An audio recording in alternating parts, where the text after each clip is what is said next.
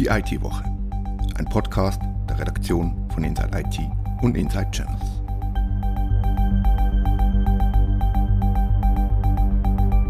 Willkommen zur ersten Folge von Die IT-Woche nach der Sommerpause. Die Redaktion von Inside IT ist fast vollzählig zurück. Doch was heißt schon zurück? Jemand war immer da und auch im Juli und August ist der Strom von Nachrichten aus der Welt von Technologie, Informatik und Wirtschaft nie abgerissen. Was von diesen Nachrichten ist geblieben und was war wichtig? Schweizweit zu reden gab das unrühmliche Ende der Ab meine Impfungen. Erneut scheitert ein Projekt, das die Digitalisierung der Schweiz voranbringen sollte. Tom Schwendener hat die Sache verfolgt. Für weniger Aufmerksamkeit sorgte ein Entscheid des Bundesgerichts. Das höchste Schweizer Gericht stellte den umtriebigen Provider Init7 in den Senkel. Das ist für die Branche problematisch. Philipp Amts sagt im Gespräch warum. Zum Schluss reden wir über die populärste Story in diesem Regensommer. Ich will hier nicht zu viel verraten, außer dass sie lustig ist und Hans-Jörg Maron sie erzählt. Mein Name ist Christoph Hugenschmidt. Redaktionsschluss für diese Ausgabe von Die IT-Woche war Donnerstag, der 26. August um 18 Uhr. Das elektronische Impfbüchlein Meine Impfungen ist Geschichte.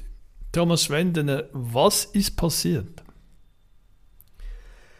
Ja, also dass es Geschichte ist, das Impfbüchlein, das wissen wir ja schon länger. Das wurde ja im letzten März bereits äh, wegen schweren Sicherheitsmängeln vom Netz genommen. Dann sollte es zuerst gelauncht werden wieder und dann im Mai wurde eingeräumt, dass es äh, nicht mehr in dieser Form wieder in Betrieb genommen wird. Jetzt hat die private Trägerstiftung meine Impfungen ähm, die Liquidation beantragt. Ähm, die Stiftung hat ja das Büchlein im Auftrag des Bundesamtes für Gesundheit entwickelt und äh, der Bund hat schon so rund 2 Millionen Franken investiert, wie die Sonntagszeitung kürzlich geschrieben hat. Ähm, ja, jetzt sieht es so aus, als äh, könnten die Daten tatsächlich dann auch für die User verloren sein. Das verstehe ich richtig. Die, diese staatsnahe Stiftung ist nicht in der Lage, den rund 450.000 Usern von meiner Impfung ihre eigenen Daten auszuliefern. Und wer seine Impfungen nicht irgendwo notiert hat, hat die Daten verloren. Ist das wirklich so? Also es handelt sich um eine private Stiftung, die das eben im Auftrag des BAG betrieben hat. Ähm, die haben jetzt mitgeteilt, dass sie tatsächlich ähm, kein Geld mehr hätten, um ähm, den Stiftungszweck zu verfolgen, weiter zu verfolgen. Der umfasst eben den Betrieb dieser Plattform. Das heißt dann tatsächlich auch, dass sie derzeit keine Auskunftsbegehren mehr behandeln. Also um sich ein bisschen Bild zu machen, Eben, da sind insgesamt 450.000 Datensätze drauf, 240.000 von Covid-Geimpften. Ähm, bis zum 19. August hatten sie rund 2800 Auskünfte erteilt und über 360 Konten gesperrt. Zu diesem Zeitpunkt waren aber noch 1200 Auf Auskunftsbegehren offen plus 500 Löschungen. Die können Sie nun nicht mehr behandeln und auch wer das äh, künftig beantragen möchte, der wird da auf taube Ohren stoßen gewissermaßen. Auf eine taube Stiftung. Jetzt, wie ist das möglich? Weil, weil eine App dahinter steckt ja, würde man denken, eine Datenbank.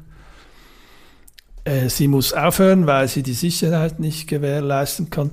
Erklärt die Stiftung, warum sie Daten nicht automatisiert ausliefern kann? Sagt sie irgendetwas, warum das nicht geht? Wo also, weißt du da was? Ähm, nein, das teilt sie nicht mit, aber das scheint mir auch relativ schwierig umzusetzen. Da gibt es ja doch relativ äh, strenge Datenschutzbestimmungen bei so heiklen Daten. Das heißt, sie haben ein Support-Team gehabt, das diese ähm, Datenauskünfte jeweils erteilt hat und ganz offensichtlich ähm, kann sie diese nicht mehr bezahlen, beziehungsweise haben die jetzt halt den Betrieb eingestellt.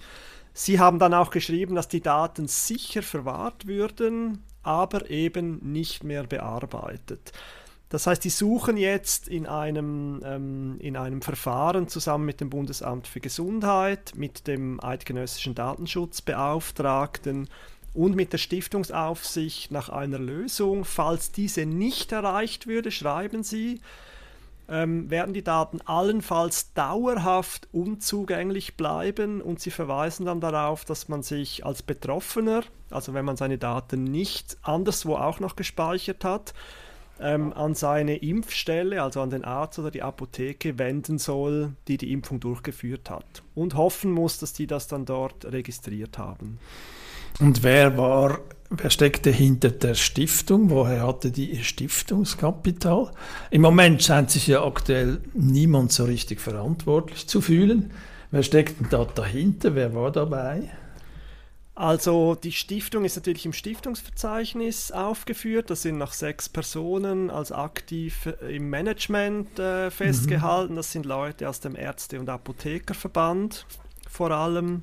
Ich habe jetzt niemanden gesehen mehr vom Bundesamt für Gesundheit, aber ich habe das auch nur relativ kurz jetzt angeschaut vor dem Podcast. Ähm, mhm. Aber der Konsumentenschutz hat sich jetzt kürzlich eingeschaltet und der schreibt von einem Skandal, dass man sich jetzt da eben seitens der, äh, der, des Ärzteverbandes und des Apothekerverbandes nun aus, dem, ähm, aus der Verantwortung stiehlt, nachdem man da offenbar zuerst ein Geschäftsfeld auch äh, sich erhofft hatte. Mhm. Jetzt dieses Debakel, ich glaube, man kann dem schon Debakel sagen, um das elektronische Impfbüchlein das reiht sich ja wirklich eine, eine eindrückliche Liste von Flops, von, ich weiß, es ist eine private Stiftung, aber am Schluss ist sie, kann man sagen, behördennah oder I, IGAV-nah oder es reiht sich in eine eindrückliche Liste von Flops im Zusammenhang mit Digitalisierung, also E-Voting, hm, Genf hat es eingestellt, die Post kam unter sich hatte Sicherheitsprobleme. I, die EID, oder? Das ist auch ein, ein, ein Riesenflop, oder? Sag mal, warum haben die Schweizer Behörden so große Probleme mit Digitalisierungen den Einwohnerinnen digitale Services anzubieten? Das ist eine ausgesprochen gute Frage, aber zugleich natürlich auch sehr schwierig zu beantworten. Ähm, ich würde jetzt als jemand, der natürlich auch ein bisschen davon lebt, ähm, diese Geschichten jeweils aufzubereiten, dafür plädieren, das vielleicht äh, etwas differenziert anzuschauen. Also die einzelnen Projekte, zum Beispiel jetzt bei der EID, ist das ja äh, offensichtlich an der, äh, an der Urne gescheitert, aber auch weil halt mutmaßlich zumindest oder ziemlich sicher die Privaten dort, die Privatunternehmen auch ein Geschäftsfeld gewittert hatten. Man hatte das dann, ähm, die EID eben nicht staatlich rausgeben wollen. Das war ein groß, also beziehungsweise man hat die, äh, die Herausgabe, hätte man in private Hände gelegt. Das ist offensichtlich beim Stimmvolk nicht gut angekommen. Beim E-Voting war es ja dann wiederum so, dass die Post halt ihr System äh, nicht sicher gekriegt hat und jetzt beim neuen Anlauf wiederum offenbar ähm, ihr System nicht komplett offenlegen will. Aber natürlich gibt es auch reine Behörden-IT-Projekte, die grandios scheitern und Millionen verschlingen. Das muss man jeweils, denke ich, konkret anschauen. Und was man vermutlich auch ähm, berücksichtigen muss, ist halt Behördenprojekte, die werden immer offengelegt, wenn sie scheitern. Da gibt es halt mhm. Berichte darüber, wohingegen man bei der Privatwirtschaft halt höchstens mal von Quellen mitkriegt, dass da Millionen versenkt wurden. Von dem her muss man da vielleicht schon auch bei aller ähm, Skandalträchtigkeit, die das tatsächlich hat, das auch ein bisschen relativieren, denke ich.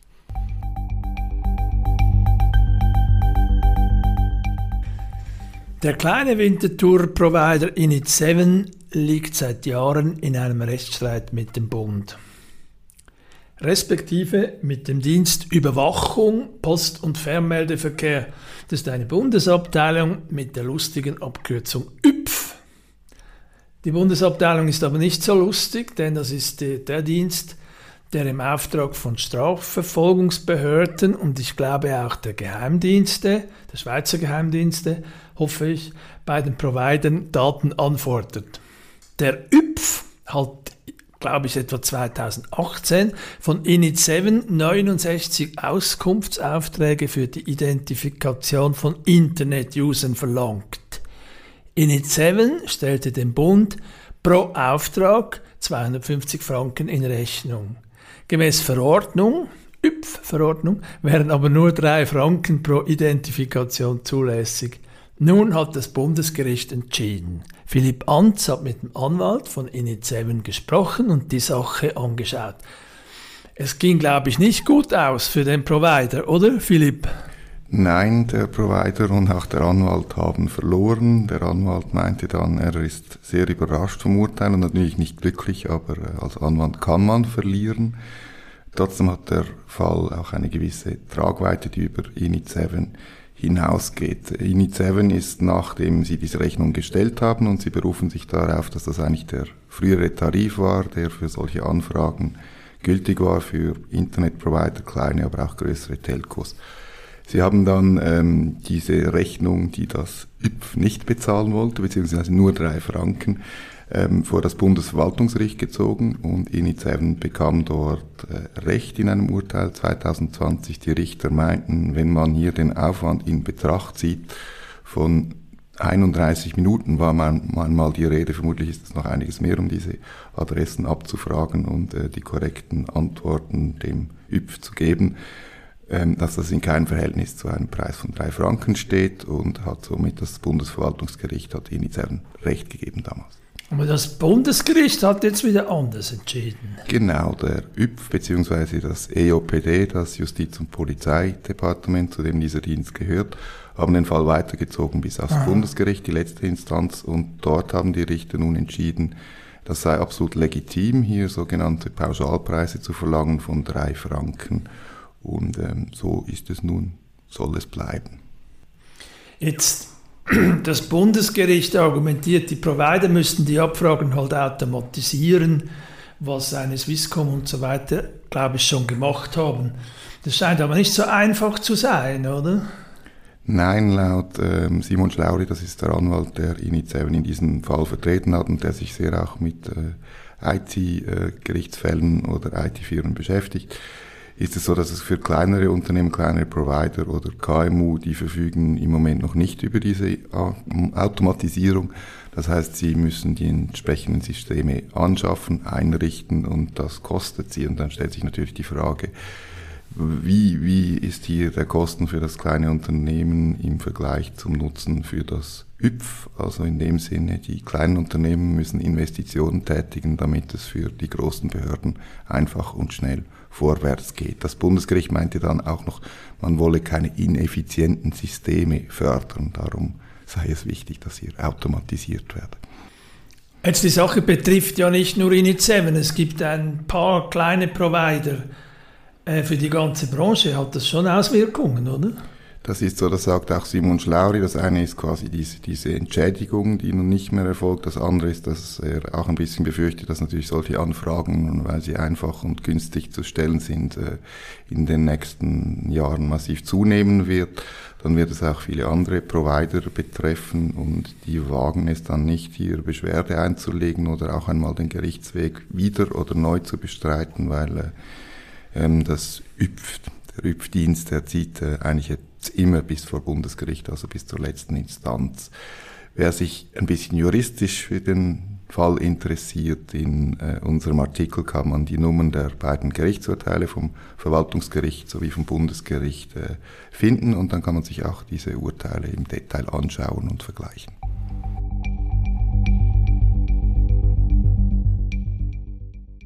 Wichtig war und ist zweifellos die nicht abreißende Kette von erfolgreichen Angriffen von Cybererpressern gegen Schweizer Firmen und Organisationen. So musste der bekannte Online-Vergleichsdienst Comparis zugeben, dass man Lösegeld bezahlt habe. Ein anderes Beispiel ist die große Waldländergemeinde Roll.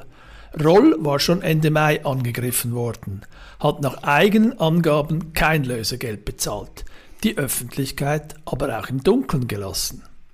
Die Erpresser veröffentlichten im August dann gestohlene Daten der Westschweizer Gemeinde. Die Bürgermeisterin sagte der Zeitung Weggatterör, es seien keine sensiblen Daten abhanden gekommen. Roll und Comparis waren nicht die einzigen Schweizer Opfer von erfolgreichen Angriffen mit Ransomware diesen Sommer. So hat es auch die Spitalgruppe Pallas und die Universität Liechtenstein getroffen. Das riesige IT-Beratungshaus Accenture, das bekanntlich ja Trivadis kaufen wird, ließ im August verlauten, man habe einen Angriff von Cyberkriminellen abwehren können. Diese Stories erregten Aufmerksamkeit und wurden Ferienflaute hin, Ferienflaute her gut gelesen. Am meisten gelesen wurde aber eine andere Geschichte, sagte mir Redakteur Hans-Jörg Maron in der Vorbereitung dieser Ausgabe von Die IT-Woche. Hans-Jörg, was war die beliebteste Story diesen Sommer? Die beliebteste Story war, drehte sich auch um Ransomware aber auf eine etwas andere Art. Da ging es nämlich um misslungene Ransomware-Angriffe. Darüber haben wir ja unter dem Titel, wenn sich Ransomware-Banden besonders blöd anstellen, berichtet. Ein kleines Beispiel nur, das mir gefallen hat. Äh, die Ransomware-Gruppe Maze, ziemlich bekannt, weil sie viele erfolgreiche Angriffe gemacht hat auf Großunternehmen, die ist bei einem weiteren Unternehmen eingedrungen, hat, wie das heute üblich ist, eine sehr große Menge Daten geklaut und auf ihre Server gespeichert. Dann haben sie gemerkt, oha, da war schon jemand da und hat diese Daten bereits mit einer anderen Ransomware verschlüsselt. ja, das ist wohl kein Wunder, weil äh, all diese Banden klappern eigentlich das Internet nach den gleichen Schwachstellen ab. Das ist auch kein Wunder, dass sie manchmal zu zweit, sogar zu dritt auf das gleiche Unternehmen losgehen. Äh, Maze ist ja nicht das einzige Beispiel. Fehler macht auch, machte auch die ziemlich berühmte Erpressergruppe Conti. Die kennt man in der Schweiz, weil sie hinter dem Angriff auf die Schweizer Industriefirma Grieser gesteckt ist. Was hat Conti falsch gemacht? Ja, Conti hat wie jede professionelle Ransomware-Bande, bevor sie den Angriff durchgeführt haben, also bevor sie die Daten verschlüsselt haben, sind sie in die Systeme eingedrungen und haben dort Hintertüren installiert, beziehungsweise eine erstmal auf dem ersten System. Dann haben sie irgendwann diesen Angriff wirklich ausgelöst, also die Files verschlüsselt. Leider haben sie dabei aber auch die eigene Hintertür erwischt. dass die auch verschlüsselt und damit natürlich unbrauchbar wurde. Was ich nicht weiß, ist, wie das weiterging, weil es nehme mich noch Wunder, ob die Daten dann überhaupt noch entschlüsselbar waren, wenn die konnte ja dann auch keinen Schlüssel mehr liefern, die Conti-Bande. Mhm. Hast du noch weitere Beispiele aus der Liste der dümmsten Erpresserbanden? Ja, da war noch die Mount Locker Bande. Die äh, hatte ein Opfer, das sich schlicht weigerte zu zahlen. Die waren ein bisschen erstaunt, weil sie schon Daten geleakt hatten, die sie gestohlen hatten. Aber es waren halt die falschen Daten. Sie hatten die Daten einer anderen Firma, die sie gehackt hatten, veröffentlicht. Ja, so ist es natürlich schwierig, jemanden zu erpressen, wenn man die Pistole auf jemand anderen hält. Jetzt, diese Story wurde bei uns im Sommer am meisten gelesen, wo sie ja nicht groß auf eigene Recherchen beruht, sondern auf den Angaben eines Security-Herstellers aufbaut. Was denkst du, wie kommt es, dass so eine hm, ein bisschen 0815-Story am meisten ge gelesen wird? Was fasziniert unsere Leserinnen und Leser da so? Ich glaube zwei Dinge. Also erstens weiß ja auch die Polizei, die auch oft gerne solche Geschichten veröffentlicht, äh, dumme Verbrecher, das erfahren die Leute gern. Mhm. Und äh, dann ist halt auch äh, das allgemeine Interesse an Ransomware ist da. 99 Prozent aller Meldungen drehen sich um erfolgreiche Angriffe, bei denen es Opfer gab. Und äh, da kam wahrscheinlich diese eine Nachricht, die ganz klar sagte, hey, hier geht es mal um blöde Ransomware-Banden, gerade gelegen. Das wollten doch viele lesen, um sich auch ein bisschen aufzuheitern im Sommer. Mhm. Dabei bleibt aber die, die Tatsache, dass Ransomware zurzeit zu den ganz, ganz großen Bedrohungen über Internet der Firmenwelt, der Firmenwelt gehört. Das ist so. Ja, ja, genau, das ist so. Ähm, da hat sich ja auch das Nationale Schweizer Sicherheitszentrum, das NCSC, mhm. diese Woche nochmal gemeldet mit der Warnung, dass halt gerade viele KMU diese Vorsichtsmaßnahmen einfach nicht durchführen, die sie machen sollten. Auch darüber haben wir berichtet und das NCSC hat da eine Liste von Maßnahmen, von denen man denken würde, dass sie ja wirklich eigentlich mittlerweile Standard sein müssten bei jedem Unternehmen. Zwar nicht nur bei großen, sondern auch bei kleinen. Mhm, mh. Bleibt uns nur der, der Aufruf, liebe Firmen, investiert in IT-Sicherheit. Es dürfte sich all along lohnen. Genau, in IT-Sicherheit und in IT-Security-Expertinnen und Experten. Währenddem wir an diesem Podcast arbeiteten, gab es News zum Hackerangriff auf die Gemeinde Roll, den wir kurz erwähnt haben. Er war doch schlimmer, als die Gemeindepräsidentin ursprünglich gesagt hat. Denn im Darknet sind auch ziemlich vertrauliche Daten wie etwa AV-Nummern und ähnliches aufgetaucht. Das war die IT-Woche, ein Podcast der Redaktion von Inside IT und Inside Channels. Ich bedanke mich fürs Zuhören.